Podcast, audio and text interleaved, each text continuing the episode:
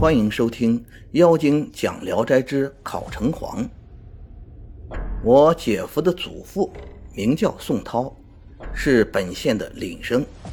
有一天，他生病卧床，见一个小官吏拿着帖子，牵着一匹额上有白毛的马来找他，对他说：“请你去考试。”宋公说：“考官还没来。”为什么马上就考试啊？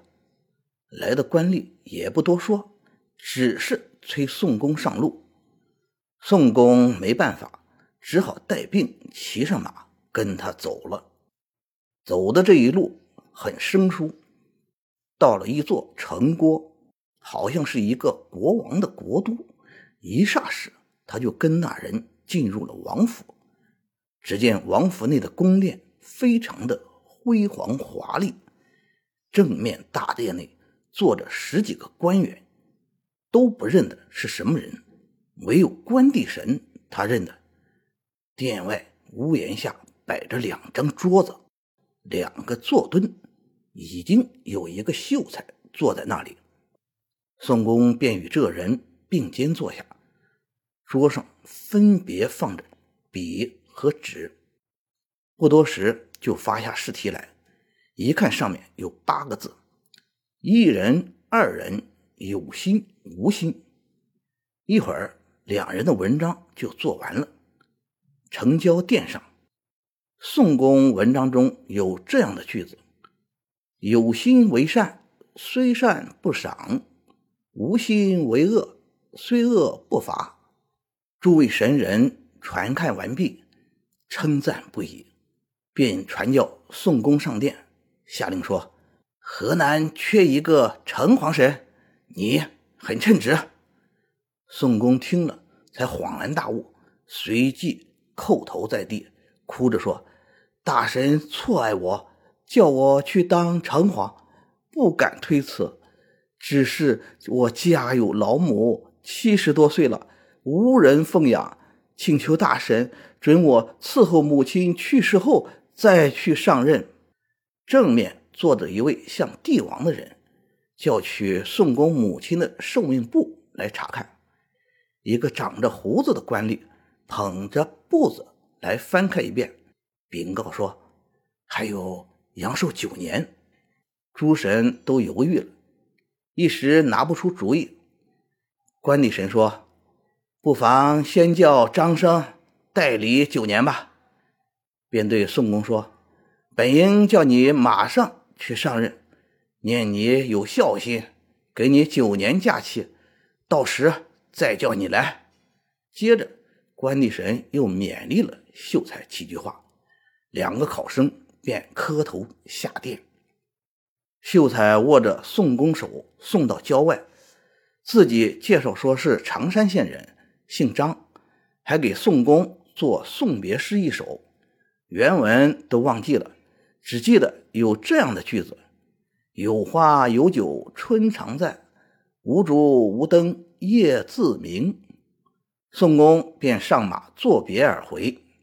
宋公到了家，像是做了一个梦，醒来，那时他已死了三天了。他母亲听见棺材中有呻吟声，打开棺材，见他醒了过来，就把他扶出来。待了半天才会说话，后来到常山县打听，果然有个姓张的秀才在这一天死去。九年后，宋公的母亲果然去世。宋公料理完了丧事，洗了个澡，穿上新衣服，进屋就死了。他的岳父家住城内的西门里，一天。忽然见宋公骑着红缨大马，带着许多车马随从到他家拜别，一家人都非常惊讶狐疑，不知道他已成神人了，急忙跑到宋公家一问，才知道宋公已然逝去。宋公自己既有小传，可惜兵荒马乱中没有存下来，这里的记载只是个大概而已。妖精说：“宋公能参与城隍的考试，想必平日的德行是过关的，但得到众神赞赏的“有心为善，虽善不赏；无心为恶，虽恶不罚”句子，放在今天显然不合时宜。因为现代法律讲究证据，一切看具体行为。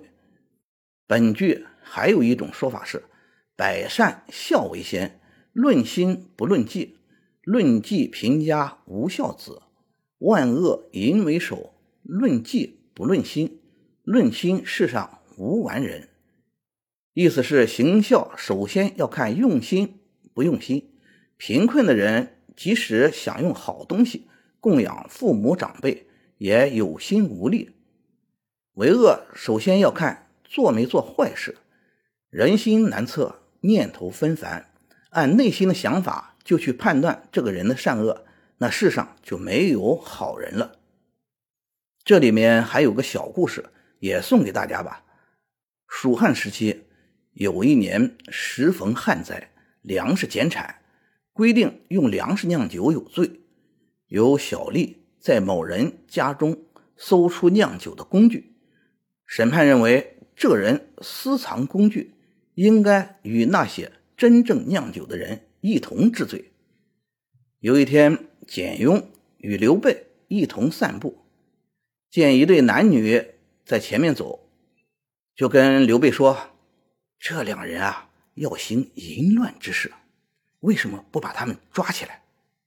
刘备问：“你怎么知道他们会这么做？”简雍说：“他们都有行淫的器具啊，跟那个有酿酒工具的不是一回事吗？”刘备会意大笑，回去后就下令把那个人放了。